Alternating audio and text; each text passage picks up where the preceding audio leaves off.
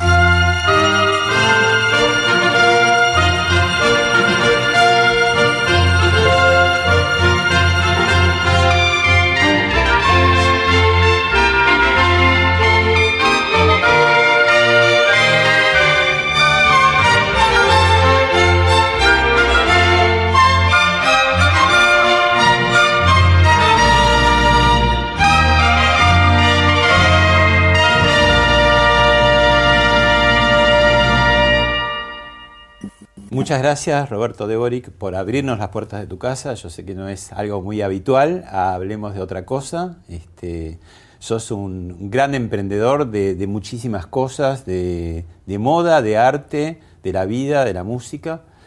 También se cumplen hace poco tiempo, recientemente, 60 años hubiese cumplido Lady Di, tu, tu gran amiga, así que vamos a hablar de todo eso, de la realeza de Buenos Aires, de Argentina, del mundo.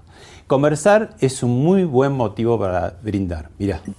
Luigi Bosca presenta su nueva colección de sangre. Elaborados bajo el concepto de selección de parcelas, buscan reflejar la impronta de la familia fundadora y encarnan la interpretación que hacen nuestros enólogos del terroir de Mendoza.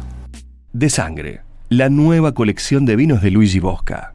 Vinos que reflejan la esencia de la pasión de los fundadores y la interpretación innovadora de nuestros enólogos. Beber con moderación. Prohibida su venta a menores de 18 años. ¿Cómo te definirías, Roberto? Qué difícil. Empezamos mal. Qué difícil pregunta. Es que has hecho tantas cosas que eh, si tuvieras en tu tarjeta tendría que ser una tarjeta muy larga, yo, digamos. Yo me definiría como un, desgraciadamente, un mortal James Bond, que vivo más de una vez. Él vivió dos veces, yo quiero vivir todo lo que pueda hasta que me llamen. Pero a ver, diseñador de moda, representante de grandes firmas. Hice mucho, hice mucho, es decir, no, no me gustan los títulos, me gustan las acciones. Sí. Entonces, eh, yo creo que soy como eh, P.T. Barnum, que era ese personaje extraordinario de la historia americana que soñó con un circo de tres pistas y decía que era loco porque no lo iba a poder dirigir.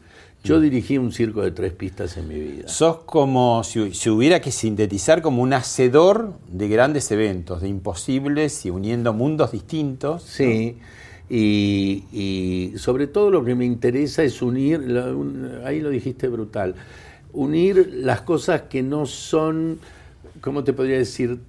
No fáciles, porque nada es fácil en la vida, pero las cosas que no son, eh, eh, que las ves a primera vista. A mí me gusta poner las cosas que son difíciles, es la palabra más fácil, no me sale en este momento ante las cámaras, me gusta lograr, lograr, lograr lo imposible, eso es lo que me gusta. Contanos por qué tu vida rota entre ciudades tan distintas como puede ser Viena, eh, Punta del Este, Punta Ballena más eh, específicamente, Buenos Aires, Londres. Por culpa tuya voy a tener mucha gente que va a tocar el timbre, te aclaro. Eh, ¿Por qué? Porque yo me eduqué en la Argentina, y me eduqué, eh, tuve unos padres fantásticos, mi madre fue una y sus hermanas, las mujeres muy, históricas de la, moda, En, la Argentina. Mi padre era un, industrial, comerciante, también un tipo muy serio, muy, muy capaz. Y era un roller coaster, una, perdón, quiero explicar, una montaña rusa. Eh, un día el país estaba bien, un día el país estaba mal.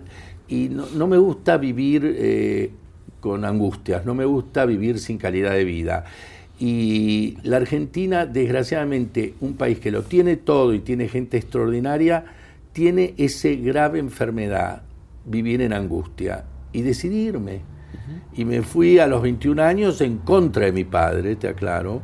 Él quería que trabajara para un, una, mi abuelo fundó molinos eh, Río de la Plata y Molino Salinero del Paraguay en su época, hizo la, negocios con Mianovich, con la flota fluvial argentina. Veníamos de una tradición de inmigrantes que vinieron con poca plata, pero lograron mucho en este país. ¿Tu familia de, viene de dónde? Eh, mi familia viene de varios lados, checa, austríaca, francesa e italiana. Por el lado de mi madre San Félix Esquiafino, de parte de mi padre es Deboric von Freund. Entonces tengo una mezcla, una ensalada rusa. Y quería lo mejor para mí, y lo mejor para mí, no para mí, para mis vivencias, y la Argentina no me lo daba en ese momento. ¿Y qué te pasa a vos que no pasás mucho más de cuatro meses al año en Buenos Aires, en, este, en esta casa, tu casa en Buenos Aires, cuando la ves, eh, porque no es lo mismo ir viendo una ciudad todos los días y sí verla cada tanto. ¿Qué te pasa en, una, en la capital de un país que hace 10 años está en recesión, que se empeoró en 2018 y que bueno, entró en un declive terrible por la pandemia y por otras cosas más a partir del año pasado? Mira, eh, lo que me pasa es que yo vengo cada, como decís vos, tres, cuatro veces al año. Eh, lo veo, lo que más eh, veo, lo que más me impresiona no son que haya menos flores en las plazas o que negocios cerrados, la, la, tristeza en la gente, la mirada de la gente, eh, lo afligidos que están, lo, desprolijos eh, que están en su... No digo en la ropa que gasten plata, porque no tenés que estar vestido por diseñadores y eso que yo mi vida la hice así, tenés que estar vestido como se te da la gana, pero prolijo, bien, la gente está desganada, esa es la palabra. La gente no está de humor, la gente te contesta mal. Un país donde la educación era primordial, a donde todo era, ibas a la plaza y estabas chocho de ir a ver al heladero de Laponia que te vendía el helado y que, y que lo saludabas como se lo merece, como un señor Hoy en día nadie se saluda, todo el mundo te pasa por delante. Hemos caído en, un, en una selva. Yo ¿Querés, que, no, que los encierros y los temores nos empeoraron? Yo creo que no solo a nosotros, en, todo, el mundo, en todo el mundo. Yo creo que lo que vos decís nos desnudó más. Mm. Entonces eh, ves más la agresión, como lo estoy viendo eh, en esto hace, tuve una semana en cuarentena, desde que llegué, esa es otra cosa. Vos en un país a donde llegás con un certificado de vacunación, con las dos vacunas número uno del mundo, a donde te hiciste un hisopado antes de subirte un barco y te hiciste en un aeropuerto antes de subirte al avión en menos de tres días, tenés que llegar a tu país y hacer siete días de cuarentena. En último caso, que te hagan un tercer hisopado al día siguiente. Roberto, te invito a ver el primer video que tenemos para ver. Bueno. Pretty woman, walking down the street, pretty woman, the kind I like to meet, pretty woman. I don't believe you, you're not the truth. No one could look as good as you.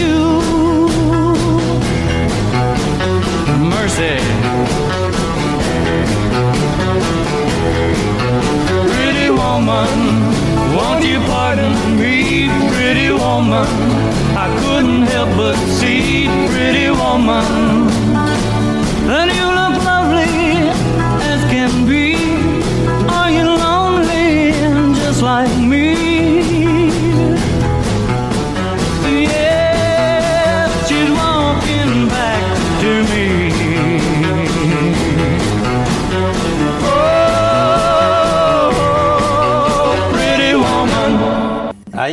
millones de, mujeres bellísimas en el mundo, pero ¿qué, qué, más que belleza tenía Lady Di para impactar así?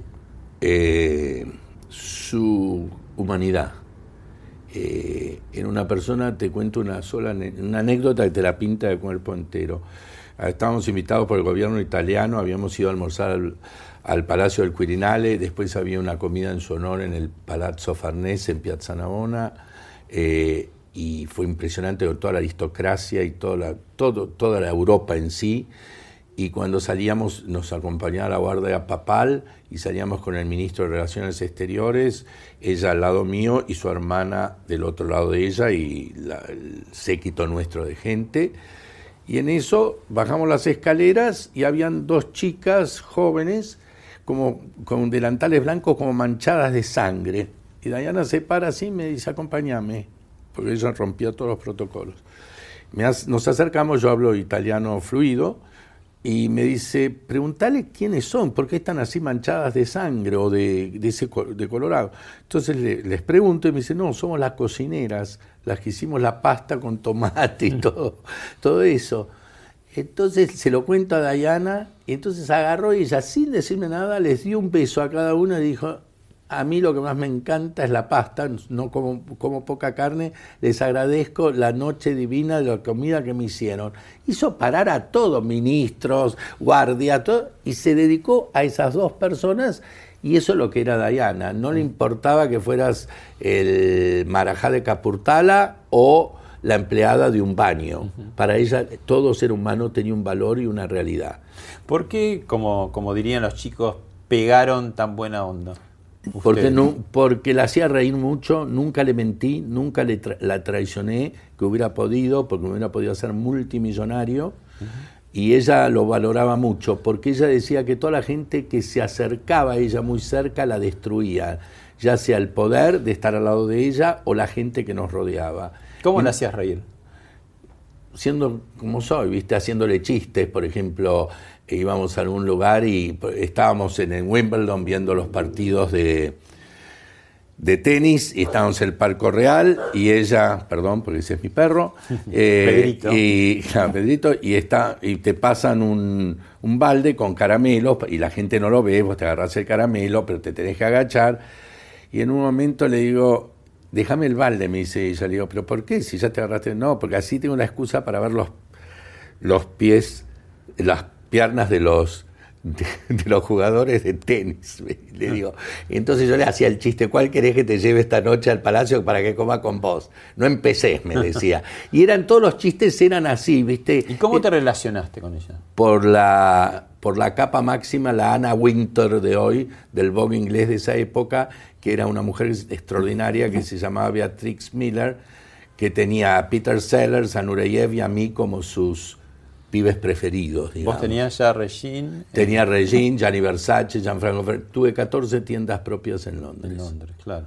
Entonces, viste, eh, me tenía mucha confianza y, y yo era, gastaba mucha plata en publicidad, en Vogue, porque era el- es el mejor medio para la moda. Y bueno, gané la confianza también de Beatrix Miller, fue ella que me la presentó al principio, al principio cuando nadie sabía que iba a ser la reina. ¿Qué es eso, además de la humanidad que vos decías, que uno veíamos recién en este clip, eh, todo le quedaba bien? Es decir, esa luz, o no, a ver qué no, cosas, bueno, qué eh, cosas no, le quedaban bien. no, no. Al principio eh, era muy difícil sacarla de ese look de campestre inglés y se ponía, yo le decía, te pones pelelas en la cabeza. no fue fácil. Decí que ella era espléndidamente linda, Claro. tenía unas piernas brutales, una piel brutal, unos ojos que te mataban. Se fue transformando, ¿no? Fue todo, es, no hay nada más parecido. A veces, yo se la, se la pasé dos veces la película, ella no la había visto de chica. Para mí, una de las más lindas películas que se ha hecho en la historia, la de Audrey Hepburn y Red Harrison, My Fair Lady. Y es exactamente sin Rex Harrison, el mundo la fue evolucionando a ella. Vos fijate que a través de los últimos 10 años de su vida, los más fuertes, su personalidad iba cambiando con sus peinados y su corte de pelo. Eh, eh, era la manera que ella eh, mostraba más que la ropa su evolución. La ropa sí fue importante en su vida y yo la ayudé mucho porque le yo era dueño de Gianni Versace, la puse con Gianni Versace, la hice vestir con Christian Lacroix cuando vino acá, porque yo era dueño de Christian Lacroix, igual la hice vestir con Valentino y Chanel, que yo no nada que ver. Eh, la llevé lo- al mundo exterior de los diseñadores ingleses que tenía a Catherine Walker, que era extraordinaria, pero basta de ella, ¿no? Y otros ingleses. Se, se volvió una mujer internacional. Pero ella usaba la moda como instrumento de llegar a la gente, y te lo explico, que tendrían que aprender tantos políticos de ella. Ella me hacía ir a mí a ver, suponete, si hoy fuera en, el, en el- la Casa Rosada, una comida en honor a ella, ir a ver el salón donde se iba a dar la comida, porque ella decía que muchas de esas comidas eran a beneficio y la gente pagaba 5 mil libras, 4 mil libras para, para comer y verla a ella. Y si ella no se vestía de un color que impactara, se se perdía en, esa escenografía. claro. ¿Me entendés? Y era muy consciente de eso. La primera vez que me lo dijo, yo dije, tampoco, ta- ¿qué te fumaste? No, porque francamente... Pero y me- tenía razón. Tenía toda razón del mundo, porque eso es lo que llevaba A al ojo, también, claro, ¿no? el ojo humano la seguía. Y como vuelvo a repetir, ella no se dejaba impresionar por los títulos, porque ella era muy re- más real que la familia real inglesa, digamos, noble, no real. Sí, noble. Noble, perdón. Entonces no, no le impresionaba nada más que la humanidad de la gente. Vemos un segundo informe. Sí, por favor. Goodbye, rose. May you grow in our hearts. You are the grace that placed yourselves where lives were torn apart. You called out to our country and you whispered to those in pain. Now you belong to heaven and the stars spell out your name. And it seems to me you lived your life like a candle in the wind, never fading with the sunset when the rain set in. And your footsteps will always fall here along England's greenest hills. Your candles burned out long before your legend ever will. ¿Fue un complot? No puedo contestarte. No te puedo contestar porque yo estuve dos viajes, uno pagado por la por Scotland Yard y otro por el gobierno británico a declarar entre, entre la High Court de Inglaterra y estoy bajo un cierto juramento por el momento. Eh, tuve que ir a ver a la señora Cristina Kirchner en su momento, que era presidenta de la Nación. Y ¿Por qué? presen- ¿Por qué? Porque consideré, consideré que siendo ciudadano argentino, no residente, pero argentino, y salió en toda la prensa, siempre salió que era el amigo argentino, ella tendría la obligación de saber a qué, por qué me llamó el gobierno inglés.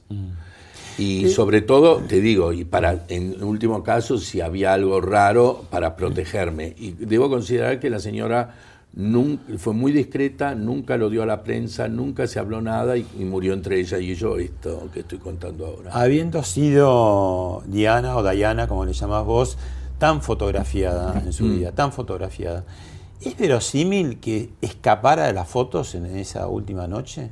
Porque es cierto que había detrás toda una jauría de fotógrafos con sus motos, ¿no? Que los asediaban. Nosotros una noche ahí en Roma quería ella tirar las monedas en las tres monedas en la fuente. La Fuimos y no no pudo no pudo bajarse el auto, me bajé yo, las tiré yo por ella y después nos escapamos, siempre te podías escapar.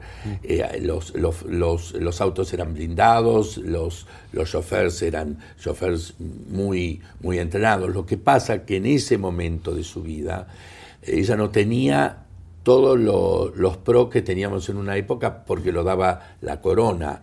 Ella estaba mucho más, eh, no tenía la protección de la corona. Claro. Y ahí es a donde yo creo que hubo una falla. Eh, Diana fue, un- como su nombre, la reina de la, cacería, fue una mujer perseguida. Eh, desgraciadamente, lo- para mí la gran felicidad de su vida y su, y su ¿cómo te puedo decir? Su, ¿cómo se dice? Scaffolding en castellano, los, el andamiaje de su vida que la hizo feliz fueron sus dos hijos.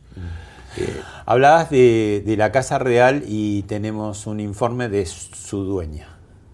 uf, a ver qué dijo la dueña.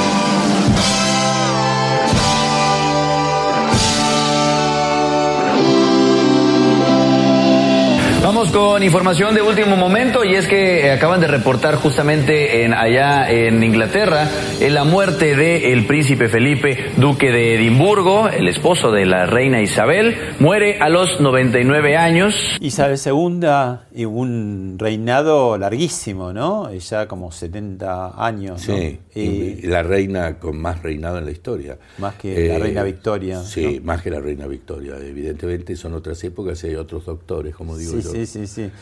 ¿Y qué, qué, cómo es ella? ¿Qué, qué tiene que ver, digamos, pues, en, en cuanto a, a lo que es la Casa Real? Tiene que ver mucho y no tanto. Es decir, la, el- hay que, la realeza es una maquinaria. Eh, Buckingham Palace es como un, la maquinaria dentro de Buckingham Palace es, imagínate un dinosaurio dentro de un museo, como el Museo de Ciencias Naturales. Pero como diría Susana, es un dinosaurio que está vivo. claro, un ensayo vivo, Hasta vivo pero lento. Entonces, ¿qué pasa? La reina, yo le tengo enorme respeto. No te puedo decir que la quiero, le tengo respeto. Creo que fue muy egoísta con Diana, pero la justifico porque para la reina primero es la corona, después es la iglesia británica, después es reina y después es la madre del futuro rey. Explícale a, a personas como los argentinos que viven en una democracia cómo se compatibiliza la democracia con los reyes, algo que es bastante eh, usual en Europa, Sí. ¿no? ¿Cómo se entiende? Se entiende porque el que tiene el poder es el primer ministro de un país. Y la reina recibe semanalmente al primer ministro para que él le resuma los problemas y las felicidades del país, digamos. Lo quiero hacer para que la gente lo entienda más fácilmente. ¿Es más una tradición, diríamos, no, no, no. que un la sistema reina político? eh, es un es es tan muy difícil. Es muy sutil, ¿no? Muy sutil, porque hay poder político en la reina. Dicen que no, pero hay. La reina, la, la reina, la, palabra, la palabra la reina pesa.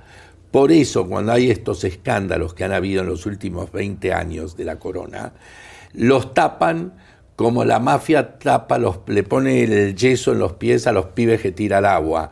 ¿Me entendés? Lo, lo que pasó con, el, con el, el segundo hijo de la reina, que tuvo un escándalo con menores en Estados Unidos, ya la FBI lo quería entrevistar, lo querían llevar a juzgar, no se escuchó más nada. La corona actuó, ¿me entendés? La corona actúa, cuando ve el, el peligro defiende, es como la, la madre leona a sus leoncitos. Eso fue el defecto con Diana. A Diana la dejaron sola. Vemos un fragmento, unos fragmentos de The Crown y lo charlamos. Ok. Royal Highness, I'm sorry, we haven't met. we have. I was in costume at the time. Uh, the mad tree. Diana. Yes, yes. It's the story of Charles meeting Princess Diana and the innocent start to a relationship, but also how tragically it ended and, and indeed how unhappy they were throughout it. The introduction of Princess Diana brings with it such immense interest and tragedy. You can feel the weight of the responsibility of that. And probably one of the most important casting decisions I've been part of. I think the thing that dawned on me was how young Diana was when it all happened. I mean, she got married at 19. Not only getting married, but getting married into the royal family. And then I think she had William like a year later. It baffles me that anyone was surprised that she struggled. Since I've joined this family, it's not been easy. I've been given no help, no support, just thrown in the deep end, and I think that people out there can sense that I've suffered. You've seen how the crowds responded to me in Australia. Here too. And instead of resenting me for it, I assure you no one resents you. Charles resents me.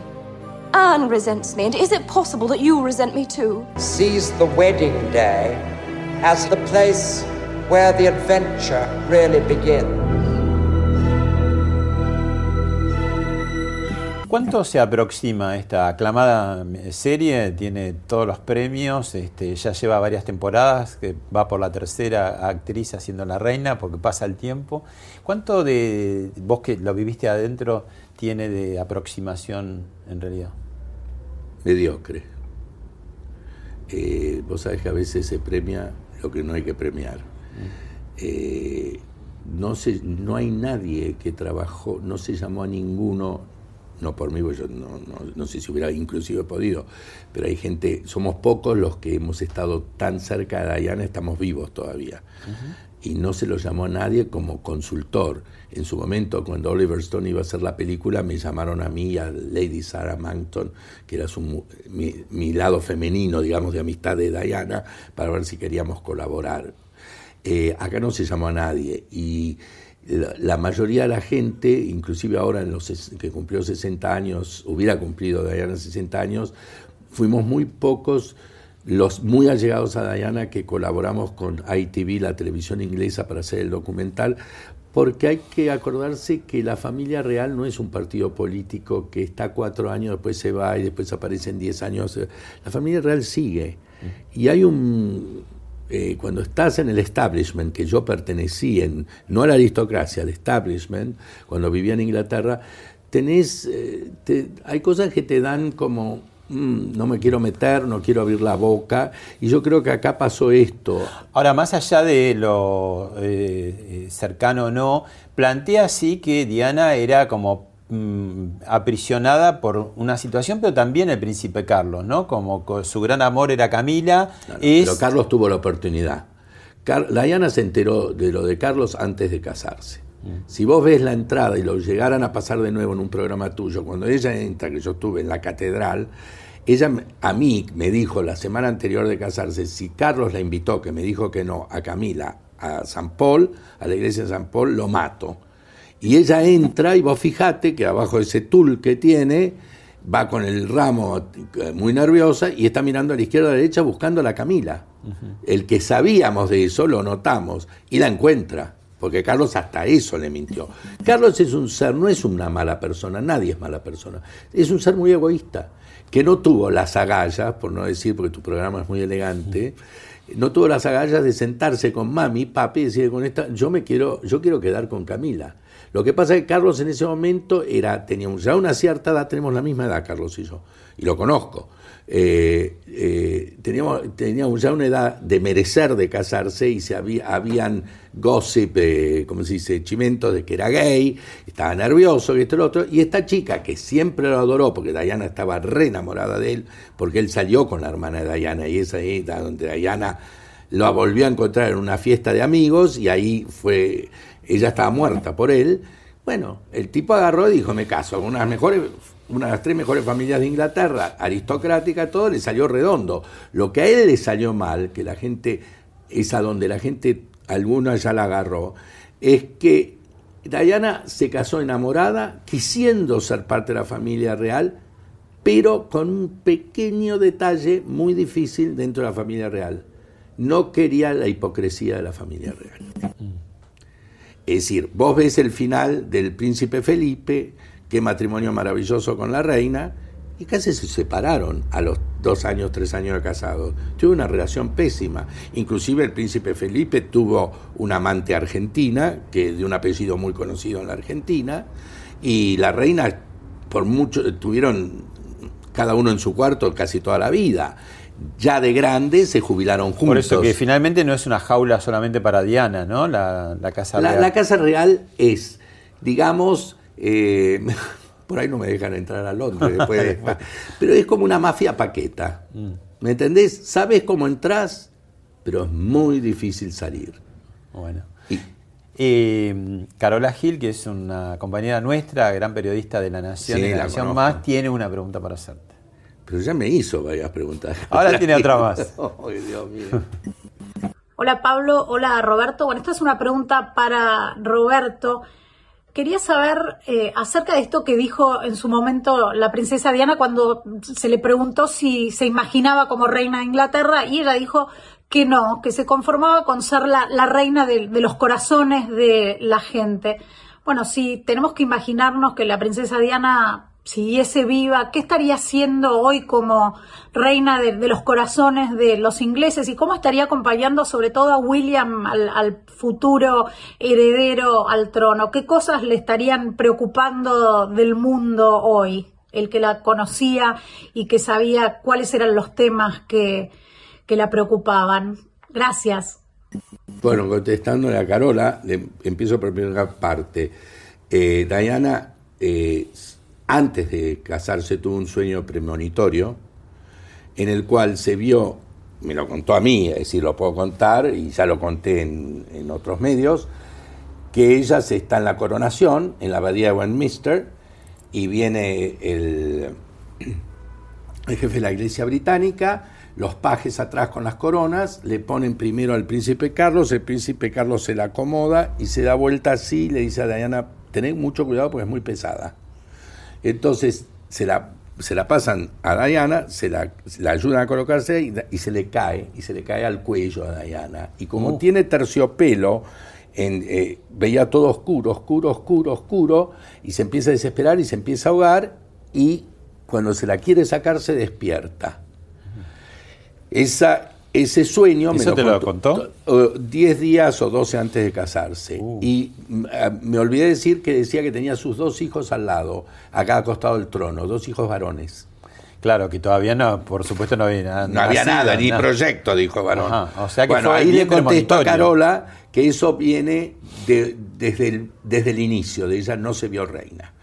Ahora, ¿cómo la vería yo como íntimo amigo? Muy fácil. Ahora a los 60. A los 60 la vería como si hubieran sido más inteligentes la familia real, como la gran embajadora mundial de Inglaterra para, para todo lo que tenga que ver con la humanidad, con los chicos. Aún la- después de separada, digamos, Sí, teniendo sí, en cuenta sí, que estaba sí, separada. Sí, sí, ella, ella hubiera tenido que ser como, como fue Audrey Hepburn para UNICEF. Ella tendría que ser la embajadora de buena voluntad, como fue Amalita Fortabá para la Argentina Revolving embajadora, que nada que ver, pero... Tenía eh, a Jacqueline Kennedy en un momento, ¿no? Exactamente, Es- es- lo es- estás diciendo brutalmente. Como una Esa Jacqueline impronta, Kennedy, ¿no? Que- que ella llegó mucho más que una Jacqueline Kennedy. Claro, obvio. Diana no tuvo fronteras, una mujer que la acompañaba a ver a la Madre Teresa y tocaba a los leprosos, que yo me tiraba para atrás de la impresión. Cuando vinimos acá a la Argentina, que la traje, eh, fuimos al Garrahan, la el primer hospital, y fuimos al cuarto de los chiquitos quemados, que entras con un, un número especial, porque tu cuarto todo oscuro, entré con ella y no lo soporté. Ella me- se dio cuenta y me dijo, salí. Ya que vas al teatro conmigo, te dijo. Exactamente. Dijo, vos Tenés te, que te ligás esto. todo, ah, ligate esto también. Pero no me lo pude ligar porque era más fuerte que mi Y personalidad. ella tenía como. Ella no perdía su presencia. tenía las orejas destruidas por el fuego, les tocaba la- y no había cámaras, no hubo nada. Cuando fuimos los primeros, creamos con ella, Elizabeth Taylor y Anton John, la lucha contra el SIDA en Inglaterra. Cuando la primera vez que entro con ella a un hospital, de, de- de- en ese momento decían que era contagioso encima, como el, bicho que tenemos ahora, y ella entró sin guantes, ya, eh, yo había ido con guantes también, voy a ser sincero, mis guantes, me los hizo sacar, me dijo, me acompañábamos al lado, nos sentamos al lado de un chico que nos dijeron que tenía pocos días de vida o se podía morir al día siguiente, que el- mientras estaba hablando con ella en un momento eh, vomitó un poco de sangre en un panuelo y ella no se inmutó, le agarró la frente. Y yo soy un tipo fuerte, he visto lo mejor de la vida y muchas miserias, desgraciadamente, de la vida.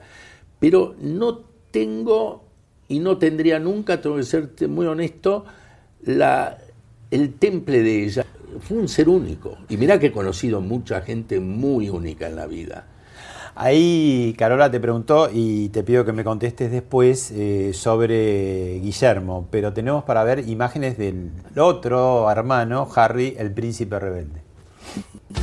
La entrevista del príncipe Harry y Meghan Markle con Oprah Winfrey fue noticia en todo el mundo y provocó una gran conmoción en la familia real, como cuando Markle reveló sus luchas de salud mental y compartió que alguien en la familia real se preocupaba por el color de piel de su hijo Archie. You got to get dressed, you got to get now, you wipe the tears away, shake off whatever you're thinking about, and you got to be on your A game. Cuando Meghan contó a Oprah su versión de los hechos en torno al incidente previo a la boda, especuló que Kate, de haber podido, habría corregido la historia. Maybe in the same way that the palace wouldn't let anybody else negate it, they wouldn't let her because she's a good person. Si es así, puede que Kate no hable nunca en público de la historia de Meghan, pero el Palacio de Buckingham, en nombre de la reina, emitió un comunicado que bien podría hablar por ella. La declaración decía, en parte, las cuestiones planteadas, en particular la de la raza, son preocupantes. Aunque algunos recuerdos pueden variar, se toman muy en serio y serán abordados por la familia en privado. La huida, por llamarla de alguna manera, es para no repetir la historia de su madre. De, Nada que ver. ¿No? No, la madre, eh, primero voy a contestarle a Carola. Lo de eh, Guillermo. la- lo de Guillermo. Guillermo, la, eh, Diana, me- en un viaje en avión me dijo, mira, si me llega a pasar algo, tenía la premonición de la muerte, Guillermo se va a arreglar perfecto y va a ser un rey perfecto y se va a casar perfecto. Mi problema es Harry, que es muy sensible y es un chico que sufriría mucho y va a, ser un, va a tener problemas. Así como te lo estoy contando ahora. Ahora, volviendo al tema este, eh, muy distinto. Diana venía de una familia extraordinariamente paqueta, como se dice en este país, o, para la, para, o con en la jerga normal, elegante, bien, riquísima, con una gran educación, eh, fue siempre la misma religión, fue virgen cuando se casó, todo. Esta chica era católica, nació. Después se enamoró, mira la casualidad, no de, de un señor como los señores que están acá que me están enfocando, ni de un camarógrafo, ni un escenógrafo, no, se enamoró del capo máximo del programa de televisión que hacía ella. Y se casó con ese señor y se convirtió al judaísmo, esta misma chica. Esta misma chica después lo planta este señor porque de casualidad lo encuentra a Harry en un nightclub de Londres, no sabiendo quién era Harry. Y de ahí le manda a al señor que era el, el marido de ella en ese momento, que con quien se convirtió al judaísmo, una carta y el anillo de vuelta. Y después se convierte al protestantismo y se casa con Harry. Yo creo que esta señora está confundida. Ella creyó que entraba por la alfombra roja a los estudios de Metro Goldwyn Mayer y le salió el tiro por la culata. Además de lo liberal que vos la describís y que, se, que fuera actriz, eh, ¿su color de piel también puede incidir No, algo? El color de piel fue un chiste que también, vamos a ser sinceros, lo veíamos en nuestros teléfonos acá. Veías a la- eh, a- al chico que lo, lo ponía en los chistes en Inglaterra, que el chico parecía una cosa de ajedrez, blanco y negro, la reina que miraba y decía que, de qué color es. Los chistes que pasan siempre, pero no eran chistes de maldad o de división social. Uno sabe muy bien, es una línea muy fina, estoy de acuerdo pero uno sabe cuando uno es agresivo con algo o cuando uno lo hace con humor. Es como, como, como cuando alguien se enamora de una mujer que tuvo una vida muy próspera so- eh, sexualmente. Se le hacen chistes también. Pero hay chistes con maldad y chistes sin maldad. Harry sí- sigue un poco la- la- lo de su tío abuelo que dejó la, la- corona. ¿Era el tío abuelo o no? Sí, el tío abuelo. No, no, no. Lo del tío abuelo es otra historia también, porque el tío abuelo iba a ser rey. Este chico nunca iba a ser rey. Este chico no. No dejó nada. Nada, no. Se llevó. lo- la madre dejó muchísima plata, lo sé, y la cantidad. Y mucho más que a William, porque él no iba a ser rey. Entonces el chico. Ahora, igual con todo lo formal que es la Casa Real, todos los esfuerzos que tiene, no gana para sustos la reina, porque continuamente tiene historias, pero son historias eh, escandalosas. La princesa Margarita, su hermana, que era muy También. amiga mía, Sí. muy amiga mía. Bueno, también de, de- de relaciones muy liberales, ¿no? Sí, pero una, porque le arruinaron la vida también. Le arruinaron la vida, porque con quien se quiso casar no la dejaron. ¿Cuál? ¿El fotógrafo? No, el fotógrafo estoy fotografiado por él. Acá, si quieren verte una foto, Lord Snowdon, no. El Peter Townsend era. Ah, Bueno, le arruinaron la vida. Pero comiendo con mi madre en el Palacio de Kensington con, con la princesa Margarita, mamá le dijo, pero tus hijos te salieron brutales. ¿Qué le pasó a la reina? Mi madre era un personaje como yo, directo. Entonces la miró a mamá y dijo, mira, es muy fácil. La reina estuvo ausente siempre porque es reina, no tuvo tiempo. Y el príncipe Felipe de padre no tiene nada. Entonces los chicos han salido cada uno con, como de- pudieron. como pudieron. Y el mejor, fíjate, que fue un Bueno, bastante amigo tuvieron mío. una abuela muy, muy longeva como la reina madre. Sí, la reina madre era una mujer muy agradable, muy dura. Yo la conocí mucho, ahí tienen fotos mías con Te- ella. te, te condecoró ella. Sí, me dio la rosa Roja. La rosa roja, eh, que es un tipo de, no es condecoración, toda la prensa dijo condecoración, es un homenaje a tu, Bueno. a tu trabajo, a lo que fuera. Un Eh, gran reconocimiento. Un reconocimiento. Una casa real que no, no es muy no, generosa. No, digamos. no, y t- tuve varios reconocimientos de la realeza, realmente el Prince, Prince y Princess Michael de Kent, que están acá. Eso dejémoslo de lado. Yo digo una sola cosa, la reina lo que tuvo es la consecuencia de lo que se produjo. Vos cosechás, sembrás lo que cosechás, ¿cómo es? Sí. Siembra, Uno siembra- lo que cosecha. Entonces, Siembra esto- vientos, cosecharás tempestades. Exactamente. O cosecharás tu siembra. Vos fíjate que el hijo que le salió mejor es el hijo que tuvieron más tiempo para él, Eduardo. y se casó con una amiga mía, un- una chica plebeya como soy yo, un tipo que no dio de hablar, que sus hijos ni se los ven, un tipo normal. Porque quedará para otro programa Sarah Ferguson y el otro príncipe. Y que la vestía Susi Barrantes para el casamiento. No, por eso no sabes, fui nominado la, la mujer mejor vestida del casamiento real y le diseñé yo la pilcha. Y a Sara la conozco muchísimo. Ahí podemos hablar de Princesa Anne, que también estuvo en su casa. Podemos hacer varios problemas con programas con vos, si la nación nos permite. Pero no, el- el- el- todo lo que brilla por fuera no brilla por dentro. Esa es mi frase sobre la familia real. Pasó también por Hablemos de otra cosa, eh, Gino Bogani y dijo esto.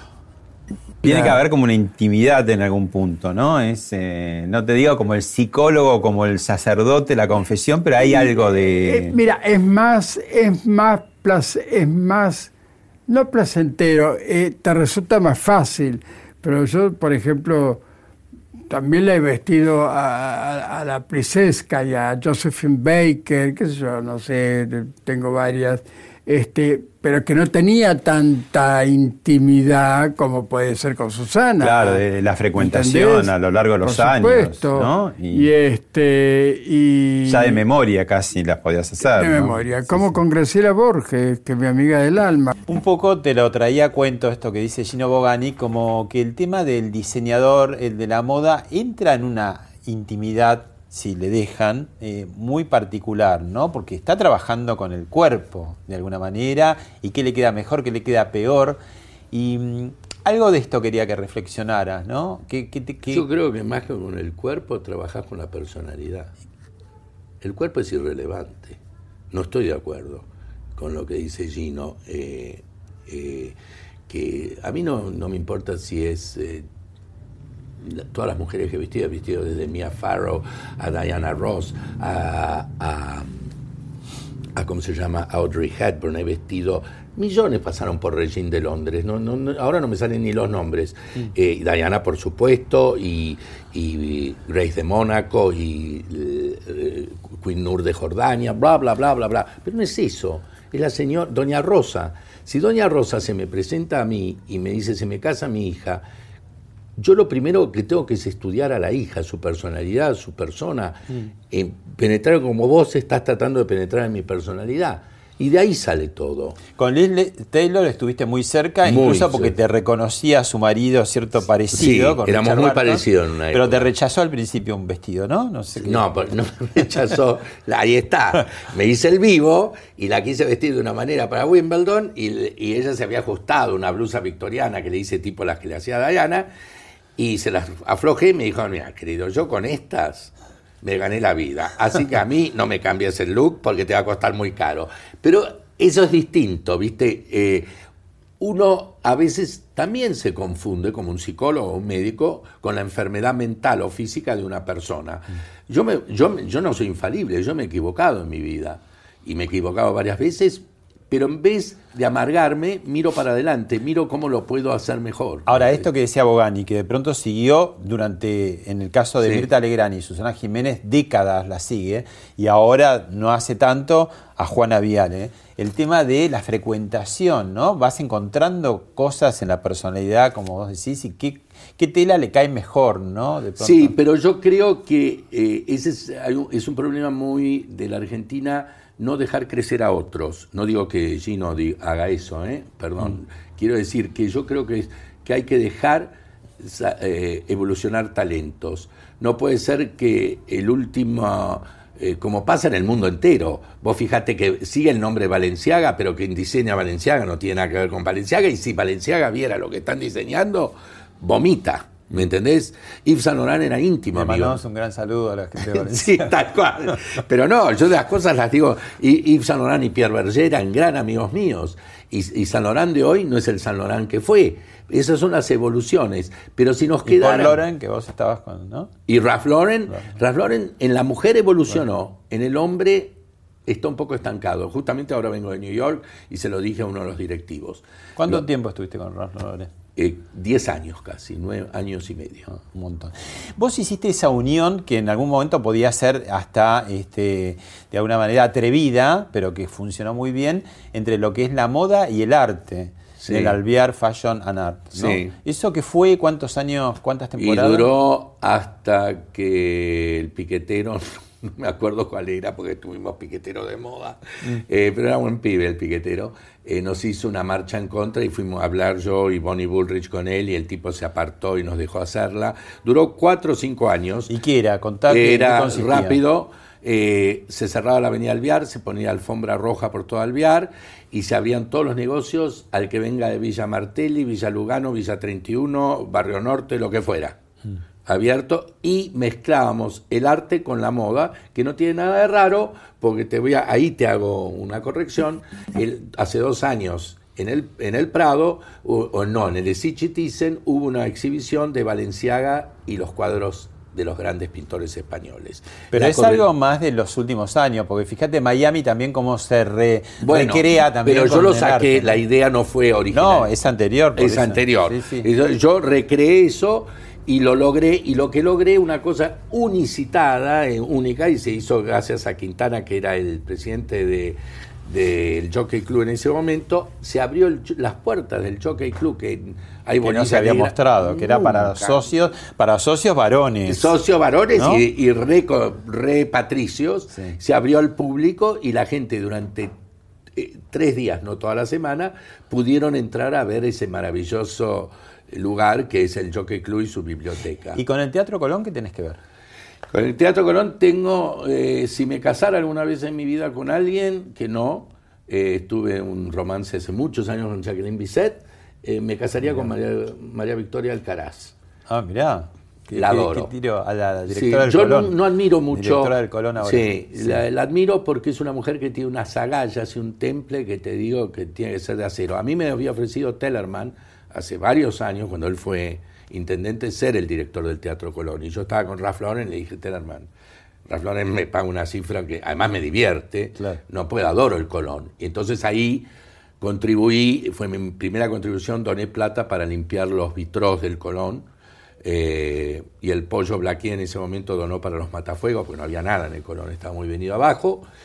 Y eh, después mm, lo- le rompí todo lo rompible a Macri para que, que no era muy Colón, para que arreglara el Colón como se arregló. Él siempre me invitó cuando se reinauguró, me dijo, vos sos bastante culpable de que haya gastado en esto. Le digo, sí, es el patrimonio nacional más importante de cultura que nos queda en la Argentina. Es el cinco, está considerado uno de los cinco teatros más grandes del mundo, importantes, no grandes, importantes. La lástima, de vuelta el argentino tiene que entender que se queja que paga, suponete, 100 dólares una platea, cuando en Europa paga 400 euros, y los he visto esos argentinos, en el Covent Garden, en la Ópera de Viena, en el Teatro Real de Madrid. Y pretenden que traigamos, que María Victoria y el equipo, que yo me considero ad honorum parte de su equipo, se traigan esas mismas personalidades que se traen con un esfuerzo extraordinario del gobierno de la ciudad y de las ayudas que tenemos, de traer esas personalidades. Y no entienden que para mantener, en la Argentina sabemos crear, pero no mantenemos. Vos fíjate, las cosas se vienen abajo. Y el que al Colón soy un fer- voy a dar hasta lo último que tengo para mantenerlo ahí. Porque es único. Mirá que las conozco, las, ahora me voy al Festival de Salzburgo, me voy a Viena, tengo departamento en Viena, conozco a todos los más grandes cantantes del mundo. Kaufman, que hoy en día es el nuevo Caruso, dice que el teatro con la mejor acústica del mundo, sin indudablemente, es el Colón. Y, vos vas a una comida y te sentás a una comida con gente muy conocida, con mucha plata, y dices, ay, pero Débora, ¿y que este año no? Y digo, ¿y vos qué hiciste por el Colón? Bueno, yo compro las entradas, digo, menos mal, porque falta que te las den gratis. Pero nadie, vos entrás a los más grandes teatros del mundo y hay tablas como las de Moisés, de los mandamientos, que dice varón y varonés no sé cuánto. Bueno, Eh, Metropolitan de Nueva York, ¿no? todos, todos, todos. Es que es inusual que nadie ayude al Teatro Colón. Todos queremos ir al Colón, pero nadie lo ayuda. Son no pocos es- los empresarios, digamos, que se interesan por el arte. No, Los de- empresarios, te digo, eh, hay empresarios, eh, no, no sé si se pueden nombrar o no nombrar, no lo quiero nombrar, pero empresarios con mucha conciencia que te ayudan, que te ayudan. Pero en general hay una... eh, eh, hay que buscar la manera, estamos buscando la manera para que la gente pueda darle al Colón más sangre de la que tiene en este momento, porque es un, es un gigante el Colón y tiene sangre de un ser humano en este momento. Mientras vemos unas imágenes de algo curioso y que muchos por ahí no se acuerdan o no habían nacido, porque fue en el año 1995, o sea, dos años antes del accidente mortal de eh, Lady Di, su viaje a la Argentina. Eh, ¿Qué te acordás de eso? Era el presidente Menem, había ahí una cu- cuestión de protocolo. Tengo no muy buenos recuerdos, si vamos a ser sinceros. ¿Sí? ¿Por qué? ¿Por qué? Porque yo este viaje lo organicé en, mi, en el Cábana, con, yo vivía con Sir Peter Hall, que fue el embajador que me, ap- de Gran Bretaña acá y me apoyó muchísimo. Después volví a Londres, hablé con Diana y ella quería venir. Y también quería venir, y el año que se murió, iba a venir ese verano a Punta del Este a mi casa. Ah, mira, y fue a hospitales y fue a lugares a que- hospitales y, y yo le dije, ojo, que te va a querer besar, Menem. Eh, me dijo, ¿cómo? Un Le dio la mano, presidente- mirá, él claro, él le dio la mano porque se le avisó a Menem que yo le había avisado. Fori le avisó. Que yo le, que- le- y yo me negué a ir al tren de la costa. Otra cosa, yo le había organizado a ella un, una- un almuerzo en la biznaga. Nelly Arrieta de Blaquier, pobre, que no está más en este mundo, me prestaba la biznaga. Ella no estaba, estaba en Europa, pero me la prestaba. Yo tenía una muy buena relación con ella. Y me, me cancelaron la biznaga para llevarla al tren de la costa, que cuando yo me negué a ir, la esperé abajo del tren, ella me dice, ¿a qué me llevaron a ver? Por un lado veo casitas tremendamente humildes De un y lado. y el otro lado parece Dinastía y Dallas. ¿Qué fue este viaje en tren? Bueno, eso fue un negociado que en ese momento había entre Menem y, y otro señor que no quiero nombrar. Entonces esas cosas me amargaron, me amargaron mucho. Hubo cosas cuando también ella quería venir a mi casa a, a ver a mis sobrinos y no la dej- eh, no la deja- me dijeron que eh, no podía venir porque la escorta policial costaba una fortuna antes de ir al correo, a la comida del correo a la que fui con ella, eh, no sé, eh, costaba una fortuna traer la policía. Yo pregunté cuánto en ese momento y una cifra como cinco pasajes a Europa. Entonces la llamé a Daniela y le digo, mira, no vengas a casa porque me va a costar todo esto. Los voy a llevar los chicos a la embajada. No, mejor tráelos a Londres. y así vinieron y fue, la conocieron a Diana en el palacio. Ahora vamos a ir a una muy breve pausa y a la vuelta te voy a preguntar sobre otra, otra reina. Ok. Volvemos enseguida.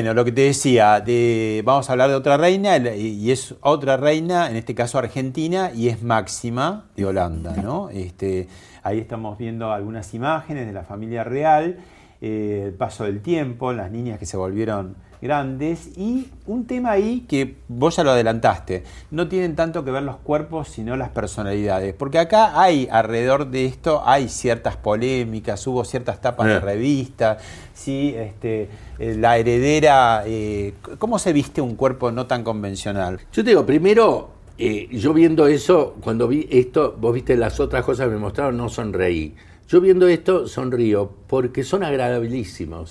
Son todos simpáticos, desde él a ella, las chicas. Por ahí se matan entre ellos, no me importa, pero la imagen, no- hay ciertas imágenes que no, las, no engañan.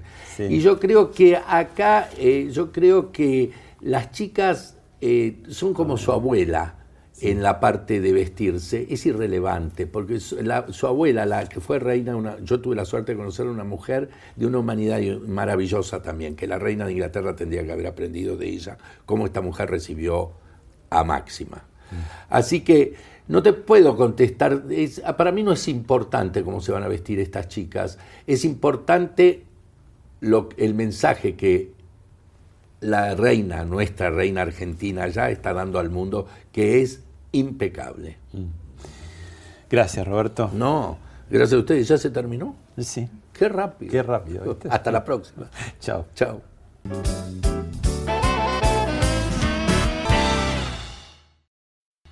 Esto fue Hablemos de otra cosa con Pablo Sirven, un podcast exclusivo de la Nación. Escucha todos los programas de La Nación Podcast en www.lanacion.com.ar. Suscríbete para no perderte ningún episodio. Estamos en Spotify, Apple Podcast, Google Podcast y en tu reproductor de podcast favorito. Seguí escuchando La Nación Podcast.